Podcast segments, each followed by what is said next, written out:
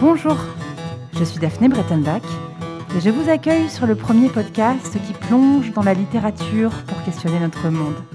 Pour la première fois, nous sommes en direct et en public à la médiathèque Marguerite Yourcenar, dans le 15e arrondissement de Paris, pour l'enregistrement d'un épisode qui viendra clôturer le cycle que nous avons entamé sur les grands textes politiques américains, en résonance avec l'élection présidentielle qui se prépare dans le pays. Ce troisième épisode vous invite à plonger dans l'immense roman de James Baldwin, Harlem Quartet.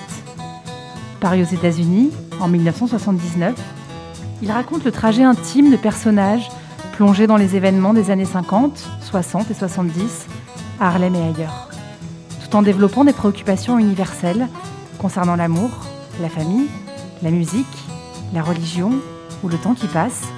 Harlem Quartet est fortement ancré dans le contexte historique des luttes pour les droits civiques. Aujourd'hui, ce texte résonne plus que jamais. À mes côtés, Virginie Depardieu et Samuel Legitimus, tous deux grands connaisseurs et amoureux de l'œuvre de James Baldwin, nous apporteront leur éclairage sur un texte qu'il semble urgent de lire ou de relire. Bienvenue dans le monde merveilleux des livres, bienvenue chez Calliope.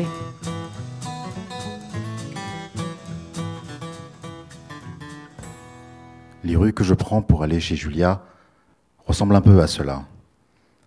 C'est dans ce sens qu'elles me font peur, parce que rien de ce que je n'en vois n'est vrai. Ces maisons, ces pelouses constipées, ces rues anguleuses. Pour commencer, il n'a jamais été prévu que nous habitions ici, nous. Le fait n'est toujours pas oublié. Les arbres, les maisons et l'herbe s'en souviennent. Les feux rouges, la caserne des pompiers, les églises et le tribunal aussi. Les gens paraissent ne pas se le rappeler. D'ailleurs, ils ne sont pas nombreux dehors. Mais ils ont eu, il est vrai, si peu à se rappeler pendant si longtemps qu'on se contente d'attendre, maintenant, sans bouger, leur prochaine convulsion. Et en effet, les sourires des quelques promeneurs ou automobilistes révèlent des dents serrées et des maxillaires frémissants. Leur regard placide reflète leur environnement placide. Le clocher de l'église vacillant au fond d'un œil serein.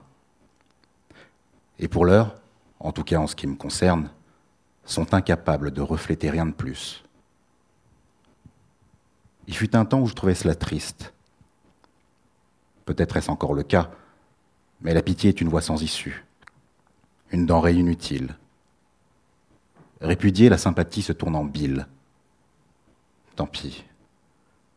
Certains blancs qui se baladent en pleine santé aujourd'hui seront bientôt, demain par exemple, des cadavres découpés en rondelles. Mais il serait totalement absurde d'en avoir pitié. Le cantique interroge. Pêcheur, où vas-tu te réfugier? Conseille d'éviter le rocher brûlant ou la mer en feu et se demande à distance qui sera capable de résister? Sur la vitre arrière de la voiture qui me précède, un autocollant proclame Amérique, tu l'aimes ou tu la quittes Et je veux m'éloigner au plus vite de cette voiture. James Baldwin est né en 1924 à New York et mort en 1987 à Saint-Paul-de-Vence. Essayiste, romancier et dramaturge, son œuvre explore les non-dits et les tensions sous-jacentes autour des distinctions raciales, sexuelles et de classe au sein des sociétés occidentales, en particulier dans l'Amérique du milieu du XXe siècle. Il questionne les pressions sociales et psychologiques complexes qui entravent non seulement l'intégration des personnes noires, mais aussi celle des hommes gays ou bisexuels. Harlem Quartet paraît en 1979 aux États-Unis sous le titre Just Above My Head. C'est son sixième roman et sans doute l'une de ses œuvres les plus ambitieuses. On y entend la voix du narrateur, Hall Montana, qui se souvient, qui raconte et retrace la vie de sa famille, de ses amis, une communauté noire américaine vivant à Harlem dans les années 50-60. La famille Montana élève ses deux fils. Alors que Hall s'apprête à partir pour la guerre de Corée, Arthur se prend de passion pour le gospel et chante avec ses amis Crunch, Red et Peanut.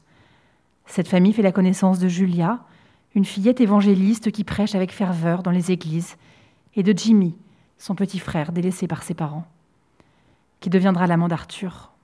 Mais un drame va se nouer qui changera à jamais le destin des personnages.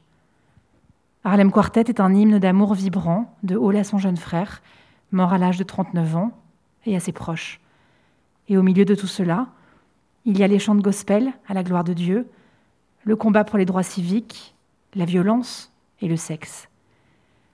Dans la préface qu'il a consacrée à l'œuvre lors de sa réédition chez la Cosmopolite de Stock en 2003, Alain Mabancou dit de Baldwin qu'il dessine les contours du roman monde jamais écrit par un Africain américain, et dans lequel la liberté de l'espace s'accorde à merveille avec les inquiétudes, les questionnements, le retour dans le passé et la déréliction d'un quartet d'amis dont on suit les destins sinueux, depuis l'époque où ils fréquentaient les églises de Harlem, jusqu'à ce que chacun emprunte un chemin différent pour le meilleur et pour le pire.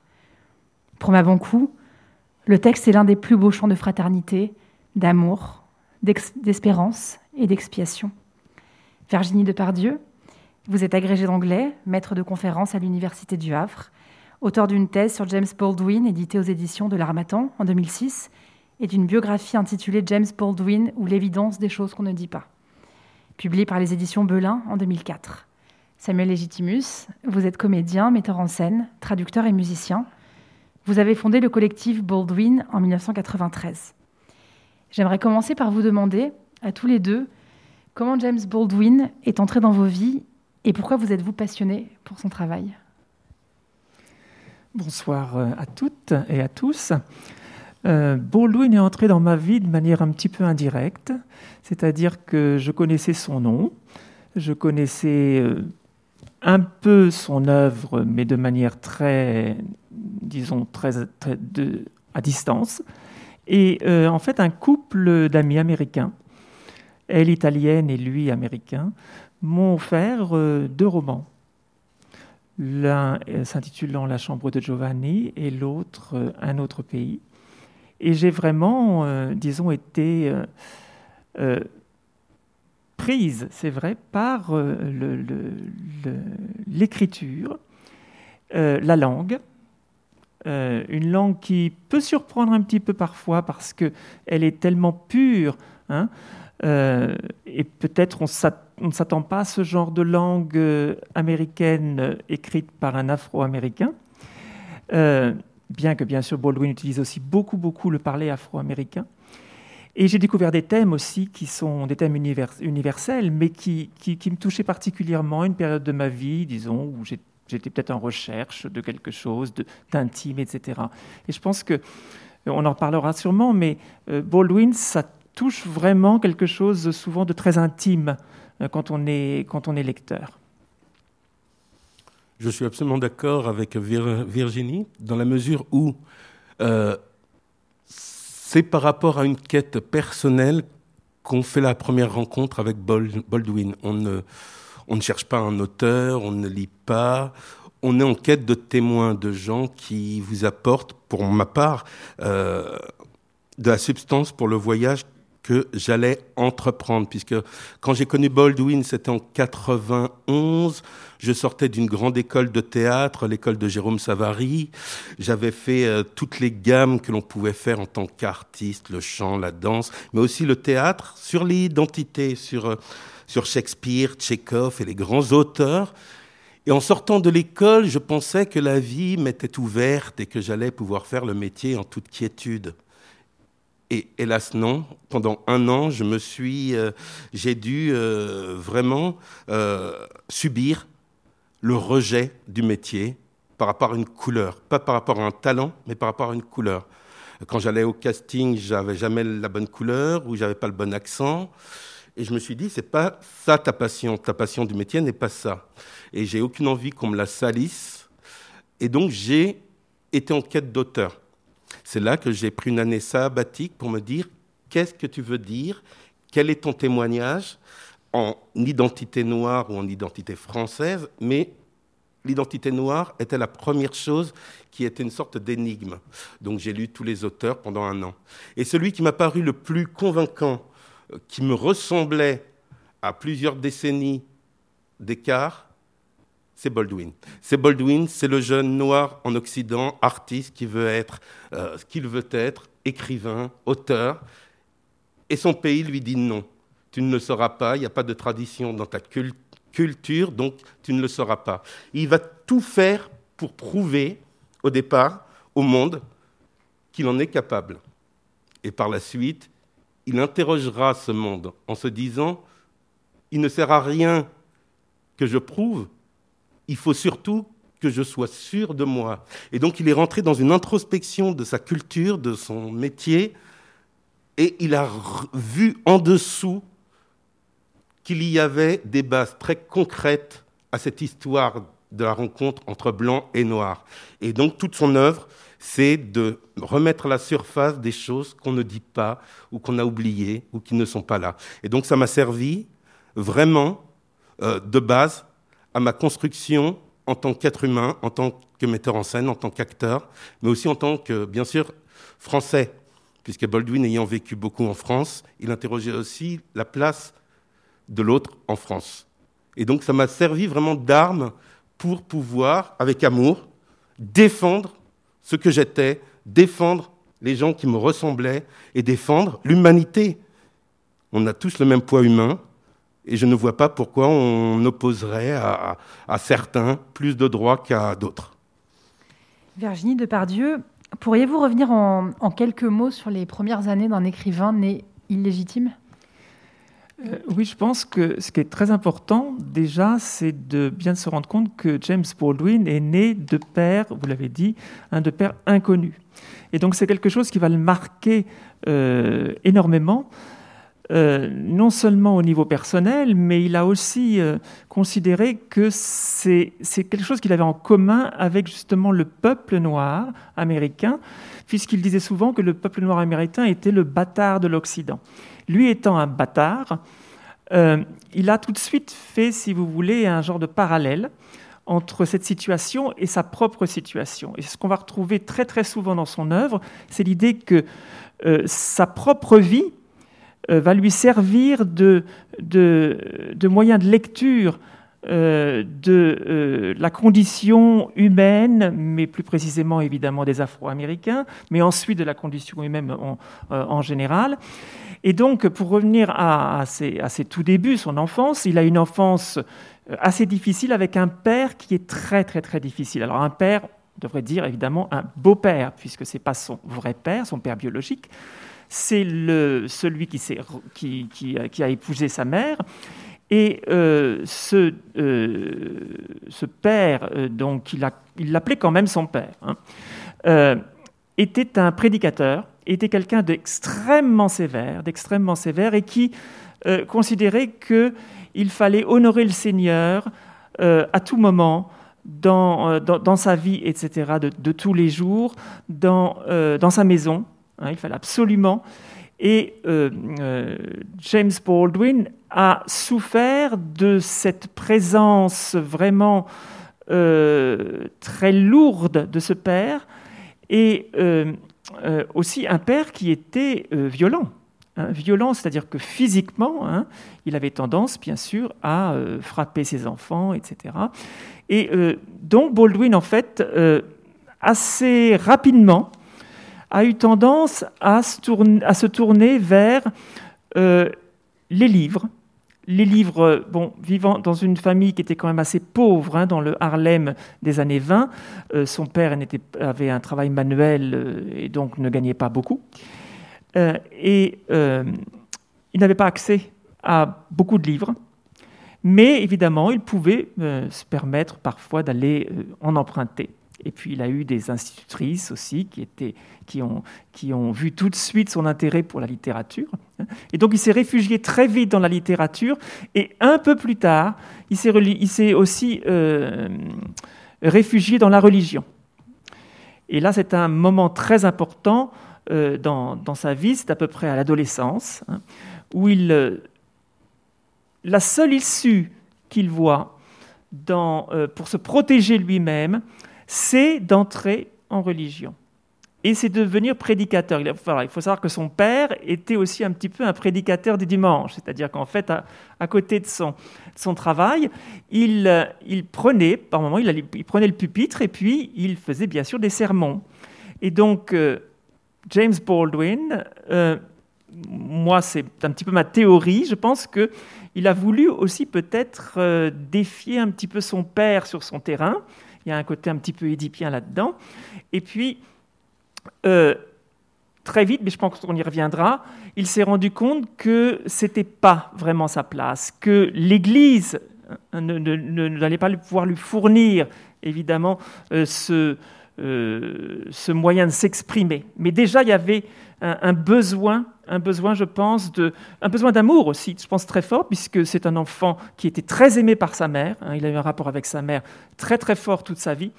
Mais évidemment, il lui manquait de l'amour du Père, la reconnaissance du Père. Et je pense qu'il a toujours été dans cette recherche hein, d'une reconnaissance, etc., du besoin de, de, reconnaissance. Et, à un moment, il l'a cherché dans la religion. Mais je pense qu'on y reviendra, euh, la religion n'a pas pu lui offrir, enfin la religion, je devrais dire l'Église, parce que ce n'est pas exactement la religion qui lui a pas offert cette possibilité, mais l'Église, et il faut, faire, il faut bien sûr faire une grande différence entre l'Église et la religion en ce qui concerne James Baldwin. Samuel Legitimus, James Baldwin a grandi à Harlem, qui est à la fois un, cocon dont il disait qu'il maintient debout et mhm. protège, mais c'était aussi le symbole du racisme et de la ségrégation aux États-Unis. Quelle est la place de ce quartier dans ses écrits, dans son imaginaire? Il est variable. La place de Harlem est variable. Au début, déjà, un des essais qu'il a écrit quand il était très très jeune, c'est sur le ghetto de Harlem. Il a fait une recherche, il a fait un exposé, et il présente Harlem d'une manière réaliste, dure, parce que c'est un ghetto, parce que c'est la pauvreté, parce que Baldwin est l'aîné d'une famille de neuf enfants, mais ils sont dans la misère la plus noire. Et euh, il y a une raison pour cela, et il l'explique dans cet essai. Euh, Harlem est une prison. Harlem est une zone, euh, un territoire occupé où on stocke un maximum de gens et ils ne peuvent pas aller où ils veulent aller. Mais au fur et à mesure de sa carrière, il va commencer, comme pour son père d'ailleurs, son père qui, était violent, son, ce père était hyper dur, mais Baldwin, dans son exil notamment à Paris de 48 à 57, avant d'écrire Gotellit on the Mountain, le premier roman, et il va faire une quête à Paris. Qui suis-je? D'où viens-je? D'où viens-je, on dit, c'est ça? Euh, euh, Quelles sont mes origines? Pourquoi ce père était-il violent avec moi? Est-ce que c'était par rapport à moi, Jimmy, ou par rapport à une situation dans laquelle il était bloqué? Et donc Harlem, il va l'interroger d'une autre manière. Il va comprendre, euh, par exemple, que son père est arrivé tard dans Harlem, qu'il faisait partie de, ces 500 000 Noirs qui sont venus du Sud euh, après la Première Guerre mondiale, qui se sont installés. Et, Baldwin dit souvent, j'ai été élevé par des sudistes. Ça veut dire le ferment religieux, le sens de la communauté. Chaque parent euh, et le parent de tous les enfants, si on me voit faire quelque chose de mal, un adulte va me, va me botter le cul, va me ramener aux parents, leur expliquer pourquoi, ils vont le remercier et je vais avoir droit à une nouvelle trempe. C'est une manière de protéger. Donc il y a ce côté, oui, un ghetto, et d'ailleurs, c'est très moderne, cette idée de communauté, parce qu'on peut le voir du côté négatif ou du côté positif. Là, Baldwin a commencé à comprendre qu'un ghetto, c'est aussi une solidarité, euh, que le ghetto qu'il a connu était un ghetto où les gens se connaissaient et où tout le monde était pauvre. Donc il y avait une solidarité très très grande. Et cette église, pareillement, il va l'interroger, il la subissait quand il était jeune, mais ensuite il a compris que toute la communauté noire vient de cette Église noire, qui est une création pure du peuple américain. Pendant l'esclavage, l'Église était le seul endroit où le maître n'avait pas sa place et où on pouvait être entre soi. Le, le, prédicateur était le premier leader de la communauté et il y avait des moments de joie et de rassemblement qui étaient vraiment vitaux pour le peuple noir. Et effectivement, il va comprendre que ces trois ans de prédicat de 14 ans à 17 ans, il a été prédicateur prodige, certainement, comme dit euh, euh, Virginie, par revanche avec son père, mais aussi parce qu'il avait le pouvoir du mot, parce qu'il avait, il avait une flamme, il brûlait à l'intérieur. Mais il va voir que cette Église a aussi ce côté enfermement. Et ça va lui dicter un peu tout son parcours. Harlem étant un enfermement, j'aime Harlem, mais je ne peux pas y vivre.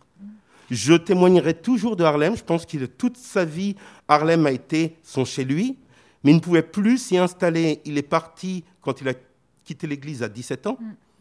Il n'y retournera vraiment mm. plus. Mm. Ça veut dire que à partir de 17 ans, Baldwin voyage. Mais il aura toujours cette connaissance intime du Harlem de son enfance, de ce Harlem que les enfants, par exemple, quand il a 30 ans, dans un article, il explique que les jeunes de Harlem d'aujourd'hui, des années 60, ont moins de difficultés que lui à l'époque, mais ils ont perdu quelque chose, ce ferment communautaire. Ils sont devenus des nordistes, donc c'est isolé, ils, sont, ils traînent dans les rues, ils font n'importe quoi, les parents n'ont plus le temps de s'en occuper, et donc il dit, j'avais un Harlem beaucoup plus intéressant à mon époque, malgré que j'étais très très pauvre. Et donc ce Harlem symbolisera effectivement cet enfermement, euh, ce côté relégation du noir, mais aussi euh, euh, cet endroit où la capitale du monde noir se retrouvait et où il y a eu énormément de choses, je crois qu'on en parlera, mais il y a eu un, boom artistique qui a suivi la grande migration qui s'appelait la Renaissance de Harlem. Le New Negro, c'est ça? Le New Negro mm. apparaît et Baldwin n'en profitera pas parce qu'il est d'une famille religieuse et qu'il n'a pas affaire au jazz, au blues, qui est la musique du diable pour le père. Lui, c'est plutôt le gospel. Mais il y a un boom dans Harlem. Tout le monde vient, noir, blanc, euh, riche, pauvre, tout le monde vient dans Harlem pour s'encanailler, pour connaître toute cette ferveur.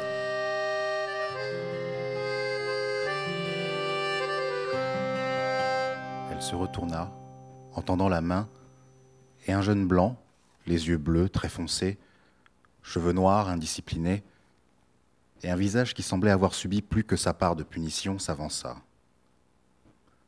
Je ne l'avais pas vu. Il avait été assis juste derrière la chair, et la chair me bloquait la vue. Je fus choqué au contraire des fidèles qui paraissaient le connaître. Pour moi, il avait exactement la tête d'un des flics dehors. Mais lorsqu'il se mit à parler, je commençais à me demander s'il était blanc.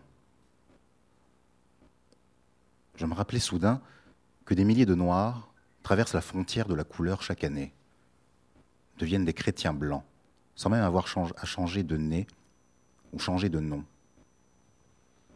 Ils changent de quartier. Nul doute que pour cela, ils paient un prix, un autre prix, un prix caché. Mais le prix que le pays exige de chacun d'eux pour être blanc est exactement le prix que le pays paie pour être blanc. Et ce prix, c'est l'incohérence. Le révérend Williams n'était pas incohérent, ce qui explique pourquoi je me demandais s'il était vraiment blanc. Je suis né dans une petite ferme du Tennessee, dit-il, révélant qu'il avait encore toutes ses dents. Et tout ce que je me rappelle des débuts de ma vie, c'est le travail et la misère. Je sais qu'un tas de gens dans ce pays disent que vous pouvez vous élever socialement grâce à votre travail, en marchant vite et en courant fort. C'est un peu comme Marie-Antoinette, conseillant aux gens de manger de la brioche, ce qu'elle faisait, elle, quand il n'avait plus de pain au château. On ne peut guère parler de marcher ni de courir sans chaussures, et Dieu sait que nous n'avions pas de chaussures du tout. J'avais des durillons sous la plante des pieds, mais je n'avais pas de corps aux pieds moi et les chaussures, nous étions des étrangers l'un pour l'autre. Je me sens encore tout drôle quand je mets des chaussures. L'église demeura silencieuse. Et je me demandais si Williams était noir ou blanc. Virginie Depardieu, en 1957, on l'a dit, James Baldwin retourne donc aux États-Unis et se rapproche de Medgar Evers, de Malcolm X, de Martin Luther King, trois grandes voix contre la ségrégation. Il s'implique dans la lutte pour les droits civiques aux côtés de Sidney Poitier, de Nina Simon, d'Harry Belafonte et rencontre Robert Kennedy, le frère du président. Raoul Peck a consacré le documentaire I'm Not Your Negro à cette période. Peut-on dire de James Baldwin qu'il était un militant? Euh, À sa manière. À sa manière, il a été un militant. Euh, alors, quand il rentre, comme l'a très bien dit euh, Samuel, il est en fait il est poussé à rentrer aux États-Unis par des images qu'il voit en France euh, concernant euh, le problème de la ségrégation à l'école. Et euh, il se dit, je ne peux pas rester en France à ne rien faire, il faut que, je, il faut que je retourne aux États-Unis, je dois absolument participer, faire quelque chose. Et donc, il retourne aux États-Unis, et comme l'a dit Samuel, il va pour la première fois dans le Sud, hein, puisqu'il n'était jamais allé dans le Sud. Il est confronté évidemment à la, ségrégation. Et euh, il va participer. Il va participer à certains, certaines freedom rights, etc. Mais ce n'est pas quelqu'un qui s'est engagé, je dirais, au niveau d'un militantisme. Ce n'est pas un Martin Luther King, ce n'est pas un Medgar Evers, etc. Euh, c'est quelqu'un qui va bien prendre conscience que lui, il va militer, il va euh, se battre pour ses frères et sœurs de couleur, mais à sa manière, en utilisant ses propres armes. C'est-à-dire ses propres armes, c'est évidemment sa notoriété. Vous avez parlé de Robert Kennedy, le Attorney General, c'est-à-dire le ministre de la Justice. Il va être en fait convoqué, pas uniquement lui, hein, d'ailleurs, d'autres, euh, d'autres éminents, euh, euh, des, figures éminentes de la, de la de la sphère littéraire et disons aussi culturelle, artistique afro-américaine, en leur tout simplement, euh, Robert Kennedy va leur demander bon, euh, qu'est-ce qu'il faut qu'on fasse Qu'est-ce qu'il faut qu'on fasse pour éviter que les Noirs, encore une fois, se mettent à, disons, à brûler des choses, à se révolter, comme quasiment comme tous les étés. Et évidemment, bon, ben, que, faut-il répondre? Tout simplement, il ne demande qu'une chose, c'est l'égalité. Hein c'est l'égalité. Donc, euh, Baldwin euh, va, utiliser sa notoriété, va utiliser euh, ce qu'il sait faire, c'est-à-dire écrire. Il va écrire énormément d'essais parlant de cela, dont le plus célèbre évidemment dans, en, 62-63, il, fait quand même la couverture de Time Magazine, hein, l'homme de l'année quasiment. la prochaine fois le feu. Et euh, il, euh, il, ne va, avoir de cesse justement d'essayer de, d'expliquer, d'expliquer les sources de ce qu'on appelait à l'époque la question noire. Euh, et c'est, si vous voulez, c'est, comme cela qu'il va militer en fait. C'est-à-dire qu'il va utiliser son écriture, mais aussi sa voix, Samuel a parlé tout à l'heure de la voix. Il va être interviewé un très très grand nombre de fois. Il va débattre avec des différentes personnes. Il va être aussi invité aussi en Europe pour débattre. Et à chaque fois, à chaque fois, il va utiliser évidemment sa propre histoire et se présente évidemment je suis noir, j'ai vécu ceci, etc. Et euh, euh, essayer de faire comprendre Hein, à cette majorité, enfin soi-disant majorité blanche, euh, ce que c'était qu'être, ce que c'était qu'être noir, et surtout essayer d'expliquer la source, ce qui est à l'origine, à l'origine de, ce problème que on, que, qu'on appelait à l'époque noir, qui est en fait un problème blanc. C'est les blancs qui avaient un problème, hein, puisqu'en fait, d'après lui, euh, il n'est il n'est noir que parce que l'autre veut qu'il soit noir et l'autre étant bien sûr le blanc. C'est parce que le blanc a besoin du noir qu'il y a un noir. Mais ce n'est pas dans le sens inverse, c'est-à-dire le noir, lui, il n'a rien fait pour être noir. Hein. évidemment, j'entends, là, j'entends par là le fait que tout ce que les blancs associent évidemment avec la couleur noire. Hein. Et euh, donc, dans, dans, ce sens, si vous voulez, oui, il y a du militantisme. Alors, il a aussi, je pense qu'il aurait peut-être voulu s'engager un petit peu plus aussi, mais euh, l'homosexualité, dans le mouvement des droits civiques, qui est quand même, il faut le rappeler, un mouvement qui était très très religieux, hein, c'était pas très bien vu. Hein. Il y a d'ailleurs d'autres figures qui auraient bien voulu s'investir, hein, Audrey Lorde, Bayard Rustin, etc., qui étaient aussi homosexuels et qui, bien sûr, n'étaient pas non plus bien accueillis Hein, dans le mouvement, et je pense qu'il aurait peut-être voulu s'investir un petit peu plus. Évidemment, il est présent, il est présent avec Marlon Brando, avec tous ses amis, etc. Euh, lors de la, marche sur Washington, lors du discours évidemment que tout le monde connaît, I Have a Dream, il est là, hein. mais il ne peut pas, si vous voulez, euh, il ne peut pas s'engager plus, et peut-être, je pense, il ne veut pas s'engager plus dans le sens de... Euh, euh, le militantisme tel qu'on peut l'imaginer, c'est-à-dire prendre des pancartes, etc. Mais c'est un écrivain, c'est un écrivain, c'est un prédicateur, et donc il va utiliser ses armes, ses propres armes, hein, c'est-à-dire le, mot, les mots, et peut-être euh, le verbe, on pourrait dire aussi, hein, puisqu'on fait toujours allusion à la Bible. Il, il, rappelle aussi aux Blancs américains que il n'arrête pas de jurer sur la Bible de, qu'un des textes fondateurs de, la Constitution américaine, c'est la Bible, et qu'il faudrait peut-être la lire. Hein, la lire, la comprendre euh, et respecter ce qu'elle dit. Samuel Legitimus, euh, on vient d'en parler, l'œuvre de James Baldwin questionne souvent la spécificité d'être un noir américain. Pour lui, le peuple états-unien est infantile, il vit sur l'illusion d'être un pays blanc, et ses habitants sont enfermés dans des rôles, des rôles imposés au final. La réflexion de Baldwin cherche à trouver des moyens de s'en libérer, et du coup la question de l'identité est vraiment centrale chez lui. Mhm. Oui, je le cite, euh, il dit souvent, on a un droit de naissance et on a un patrimoine humain un héritage de culture. Si on vous dénie cet héritage culturel noir, par exemple, vous ne pouvez pas assumer votre droit humain, puisque vous êtes vide à l'intérieur et qu'on vous met et on vous rabaisse tout le temps. Partons de ce constat qu'on est tous des êtres humains et qu'après, il y a un héritage de chacun, riche ou moins riche, mais qu'on peut faire fructifier. Et c'est ce côté-là que Baldwin euh, invite Noir et Blanc à penser. C'est que vous nous avez fait noir parce que vous en aviez besoin, mais j'ai toujours su, moi, que je n'étais pas noir. J'ai toujours su que j'avais un droit de naissance égal à tout le monde. Et mon père aussi l'a su. C'est pour ça que mon père était aussi furieux contre le monde blanc.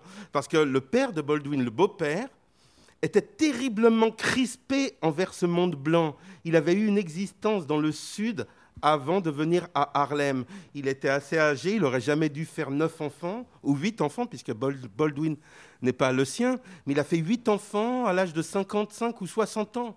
Euh, et il est il est tombé de ce charisme qu'il avait dans le sud euh, de prédicateur à petit diacre de quartier, usinier qui fabriquait des bouteilles de soda. Et il avait tous les jours à voir avec ce racisme blanc qui le laminait. Et au lieu de se battre contre ce blanc, il reversait toute cette colère et cette rage sur la famille et sur l'aîné, Jimmy, et sur la mère.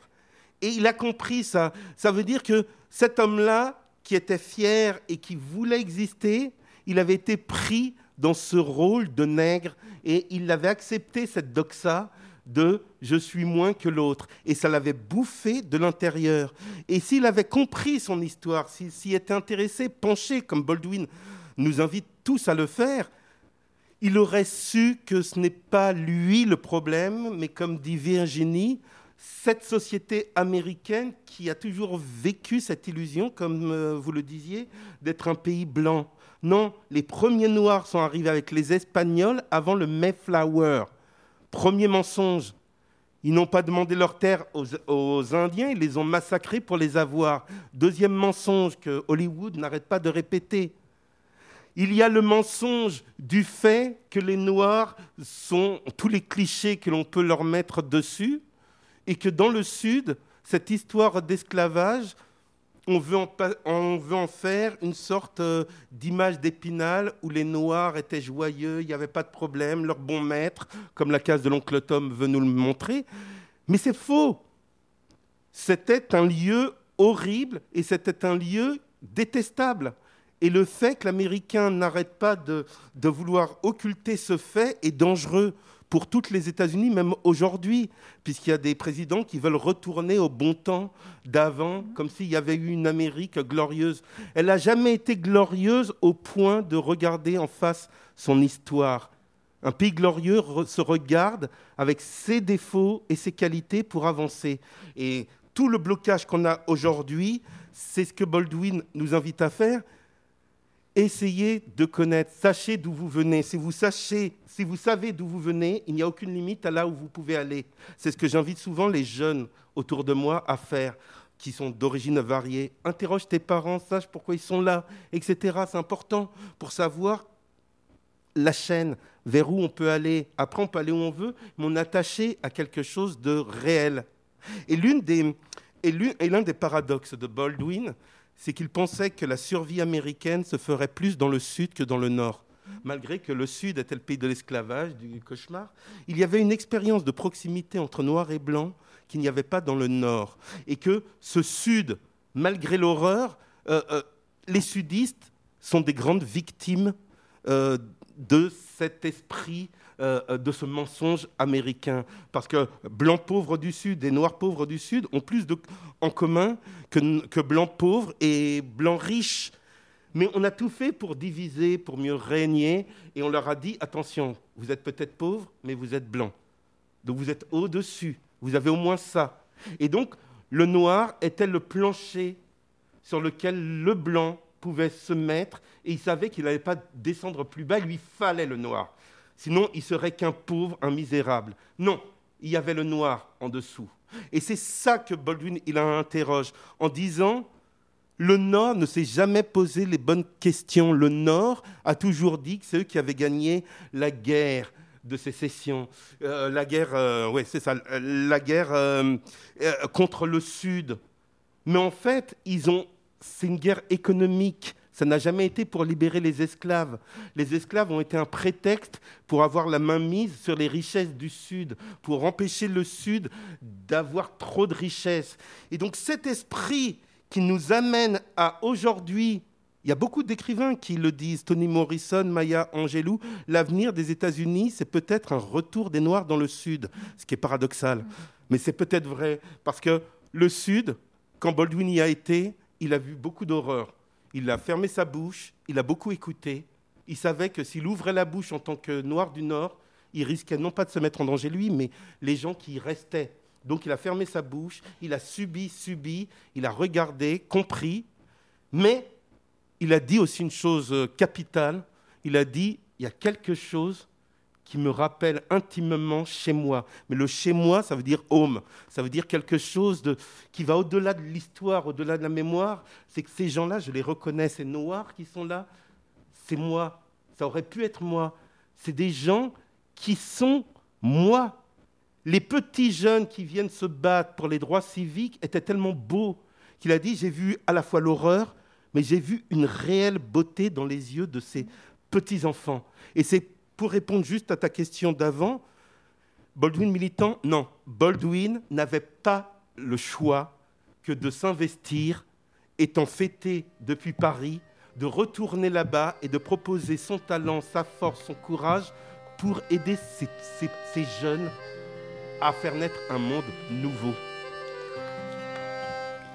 Arthur regarda Crunch se déshabiller. Crunch sifflotait un sifflement au timbre grave. Et il vint à l'esprit d'Arthur, à son grand étonnement, que Crunch sifflait parce qu'il était heureux. Heureux d'être là, avec Arthur. Arthur regarda Crunch déboutonner sa chemise, regarda les longs doigts noirs jouer sur les boutons et le tissu, regarda la chemise voltiger à travers la pièce pour atterrir sur l'autre lit regarda Crunch défaire sa ceinture, laisser tomber son pantalon, lever un genou, puis l'autre, se rasseoir sur le lit pour faire passer le pantalon par-dessus ses grands pieds, plier le pantalon et se lever pour aller le poser sur l'autre lit, enlever son tricot de corps, se débarrasser de son caleçon.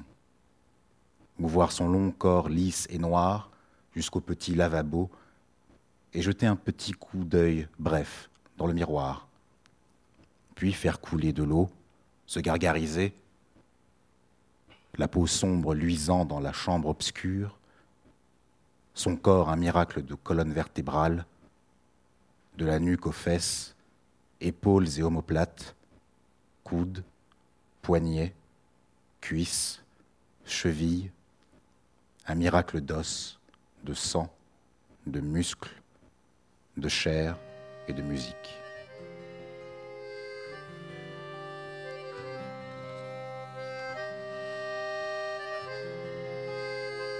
Virginie Depardieu, chez James Baldwin, l'homosexualité a une place prépondérante. Selon le chercheur Jean-Paul Rocky, l'orientation sexuelle est à la source de ce processus où la conscience noire s'arrache aux repères spatio-temporels traditionnels et à la tyrannie de l'origine. Elle est le prisme à travers lequel Baldwin observe la fabrique des identités américaines, cauchemar transparent dont perce la vérité du pouvoir, le plaisir qu'il procure. Qu'en pensez-vous? Alors, le problème de l'homosexualité chez Baldwin, euh, si on revient un petit peu sur, cette citation de Jean-Paul Rocky, euh, je dirais que euh, il y a chez Baldwin évidemment cette part. Euh, je pense qu'il s'est rendu, rendu, compte très très vite qu'il était attiré, hein, bien sûr, par les personnes du même sexe, mais euh, ça n'a pas, pas, été toujours aussi rapidement assumé. Euh, pour ce qui est de, de cette citation, je dirais que c'est vrai que cette position un petit peu spécifique, le fait d'être noir et homosexuel, qui franchement dans les années 50, même 40-50, c'était pas évident, hein, euh, lui a donné une, une, perspective assez unique. Comme euh, nous l'avons dit, euh, Richard Wright, avant, c'était vraiment l'écrivain reconnu, etc. C'est vraiment, bon, lui, pas du tout vraiment hétérosexuel, bon, noir, hétérosexuel. Euh, Baldwin, noir et homosexuel, on est dans ce qu'on appelle maintenant intersectionnalité. C'est-à-dire quand même, il est doublement euh, victime, si on veut, de, de, de discrimination. Et puis il a deux visions, c'est vrai.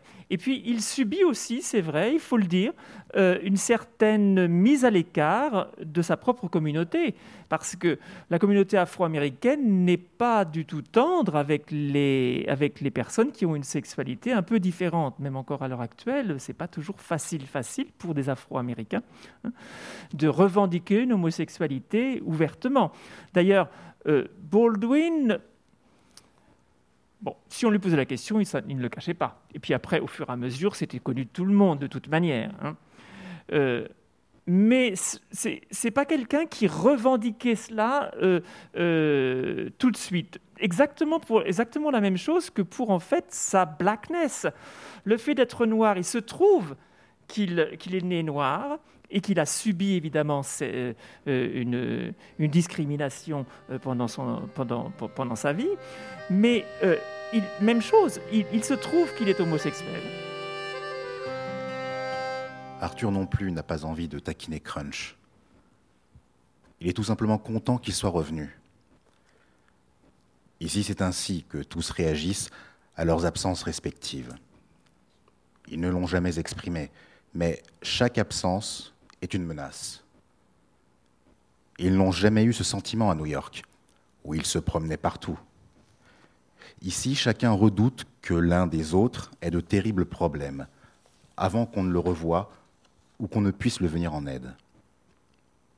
Est-ce la mentalité des gens, ces yeux qui ne cessent de les surveiller, ces regards qui ne rencontrent jamais les leurs?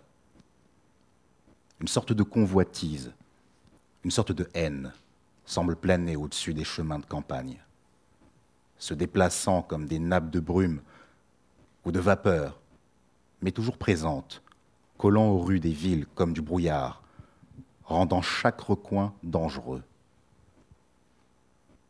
Ils se dépensent chaque jour plus qu'ils ne peuvent se le permettre.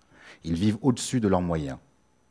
Ils tombent chaque soir dans leur lit pour sombrer dans un sommeil épuisant. Et personne ne peut les aider.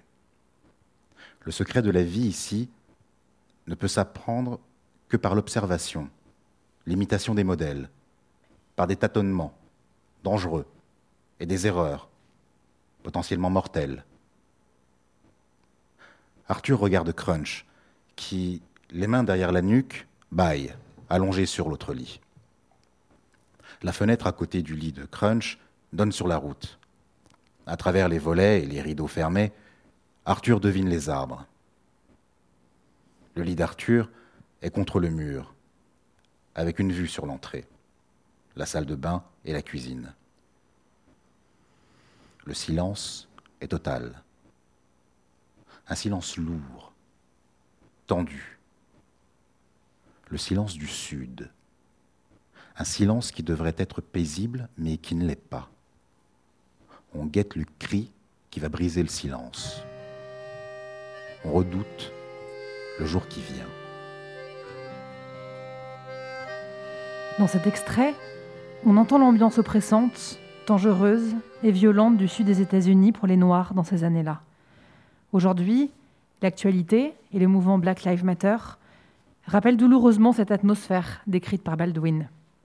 Citons notamment les noms de Trevor Martin, 17 ans, tué en février 2012 par la police, Eric Garner, 43 ans et père de six enfants, tué en juillet 2014 par la police, Michael Brown, 18 ans, tué en août 2014 par la police, Freddie Gray, 25 ans, mort en avril 2015 des suites de ses blessures lors d'une interpellation par la police.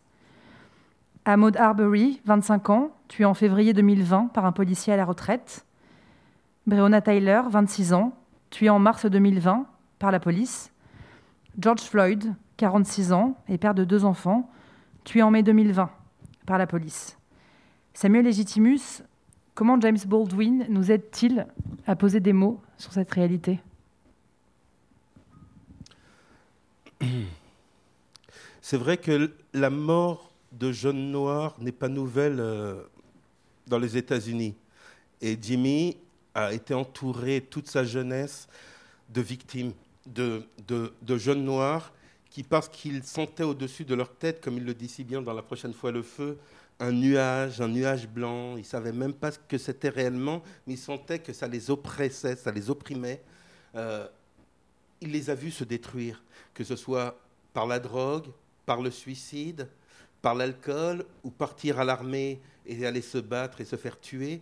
Il y avait mille moyens d'en finir avec sa vie. Et, euh, et, bien sûr, les violences policières. Il n'a pas arrêté tout au long de son œuvre de nous montrer le pouvoir infernal de la police sur le noir sans défense et qui ne peut pas se défendre. Donc aujourd'hui, nous arrivons un moment où, à chaque fois que Baldwin en parlait, on lui disait Vous êtes trop amer, les choses avancent.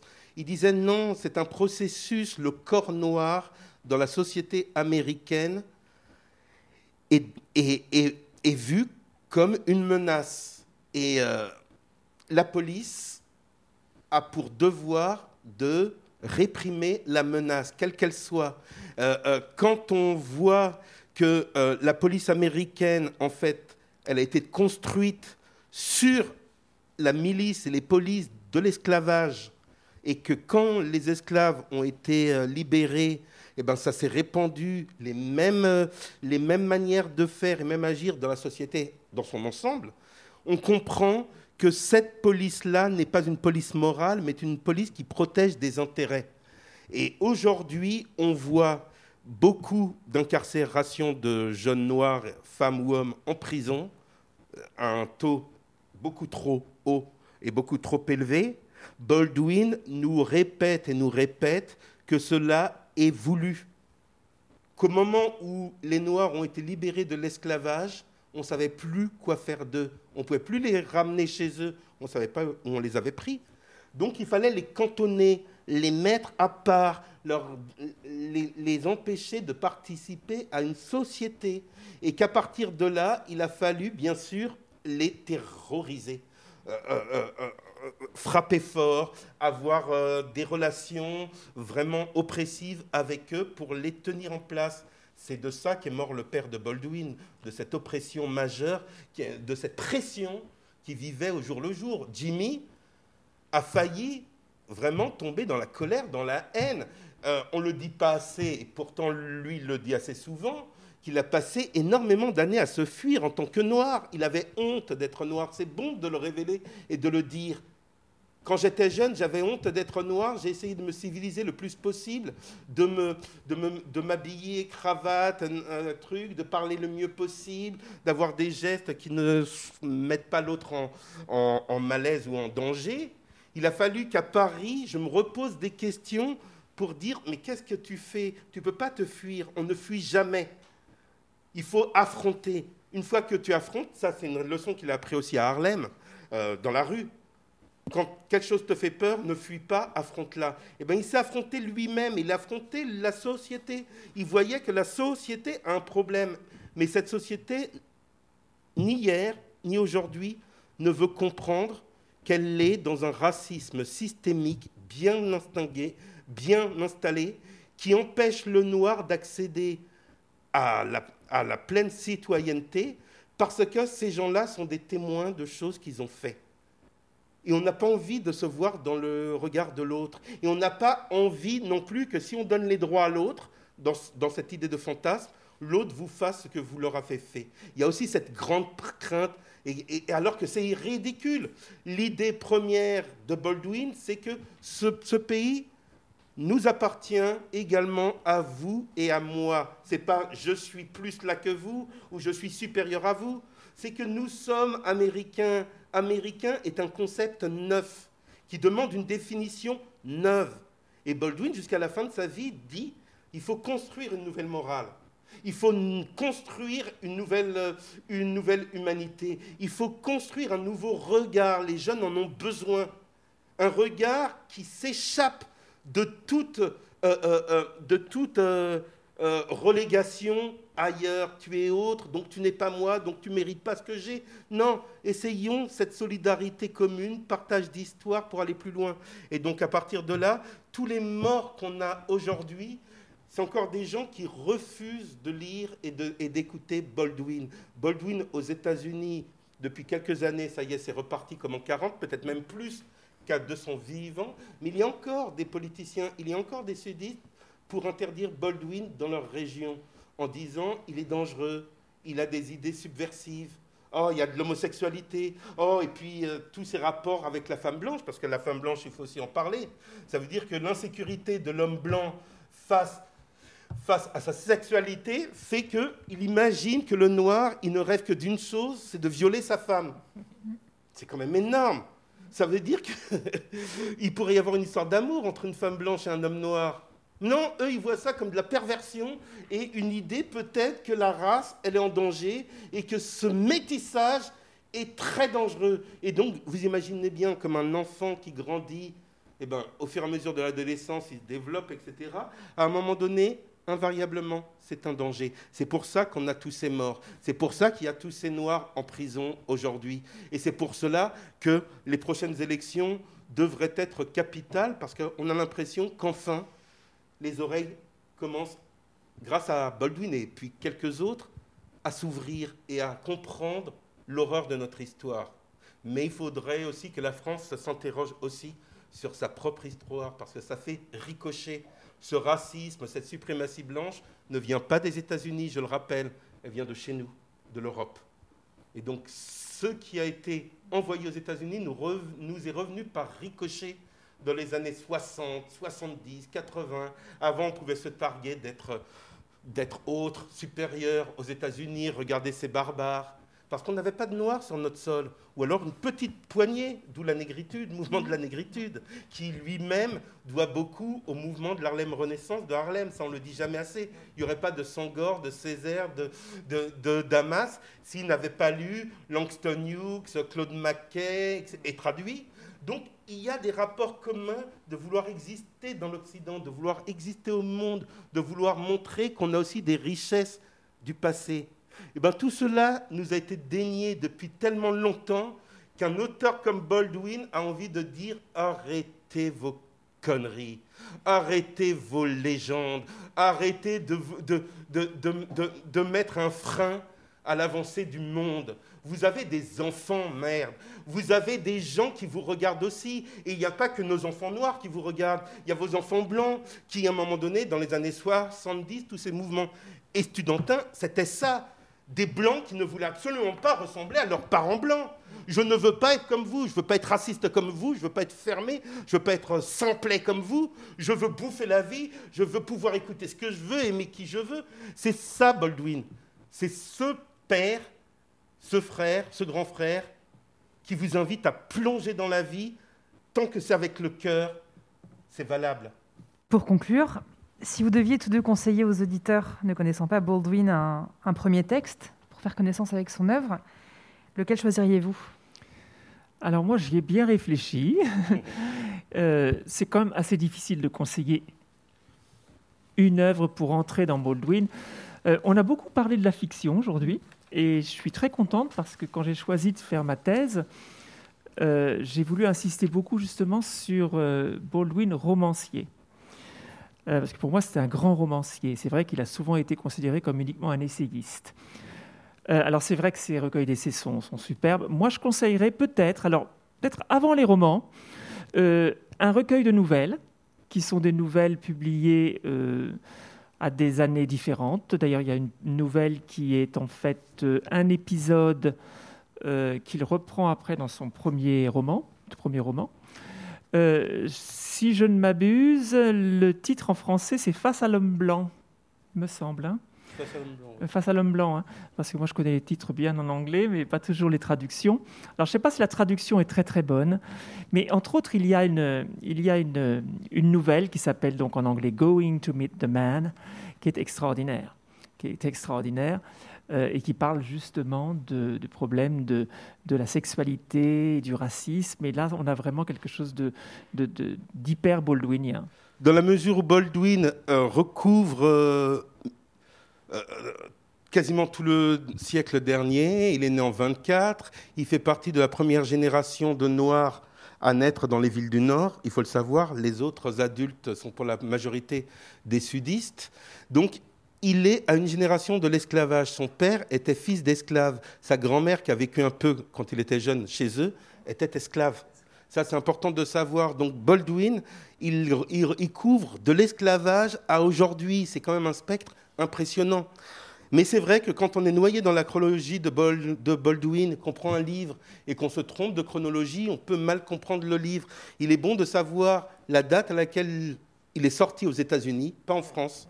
Parce que Chronique d'un pays natal, par exemple, que j'adore, est sorti en 55 pendant l'exil parisien de Baldwin. Vous savez à quelle date il est sorti en France? En 73. Donc c'était déjà des, un peu déjà un peu passé. Et c'est dommage parce que la force même du livre méritait qu'il sorte à cette période-là. Donc pour répondre à ta question, quel est le livre de Baldwin à lire en premier? Je dirais d'abord des essais courts. Euh, euh, euh, chronique d'un enfant du pays, il faut absolument que vous l'ayez et que vous le donniez à vos, jeunes et que vous en parliez. C'est des petits essais courts qui n'étaient pas des essais à l'époque, qui étaient des articles que Baldwin il écrivait, des pensées qu'il écrivait et qu'il envoyait aux magazines américains euh, outre-Atlantique ou à Paris pour survivre. Mais il y avait une réflexion. Et c'est tellement bien écrit, c'est tellement une introspection qu'il y a quelque chose d'étincelant. Et notamment l'essai principal qui est une sorte de long requiem à son père et la réconciliation de son père. C'est l'essai majeur à l'intérieur, il est assez long, mais il va tout vous faire comprendre. Il va vous montrer un Baldwin qui apprivoise sa rage, qui dit le noir, tout noir dans le monde, a une rage à l'intérieur de lui et il n'a que deux manières d'agir. C'est soit de le savoir, d'en être conscient et de pouvoir la contenir, soit de la laisser aller et, c'est sa ruine. Et il finit par une chose extraordinaire en disant il y a deux idées qu'il faut que tout être humain, et pas que les Noirs, aient dans la tête, c'est que nous sommes tous des êtres humains et qu'il faut respecter chaque être humain, quel qu'il soit, sur cette planète. Mais à l'aune de cette idée, il semblerait que l'injustice devient un lieu commun. Et non, il ne sera jamais un lieu commun parce qu'une deuxième idée arrive juste après qui semble contredire ce que je viens de dire. C'est qu'il ne faut justement jamais faire de l'injustice un lieu commun et se battre de toutes ses forces contre l'injustice. Et qu'à l'aune de cette idée qui est tout de suite qui lui est tout de suite arrivé sur sa réflexion sur l'existence de son père, de son rapport avec lui, dans ce long essai, c'est la conclusion. Il dit, maintenant, mon devoir à moi, c'est de rendre mon cœur libre de haine. Et à partir de là, il se réconcilie avec son père et il aimerait que son père soit à ses côtés pour l'accompagner sur le chemin qui va de l'avant. Et donc, pour moi, c'est le plus beau recueil d'essais euh, aux États-Unis, il a fait un tabac. En France, il est passé un peu inaperçu, parce que, comme je vous dis, 73. Mais pour bien connaître Baldwin, votre première introduction, d'après moi, devrait être toutes ces interviews brillantes qu'on voit de plus en plus apparaître sur YouTube. Faites la connaissance de Baldwin l'homme avant de le lire.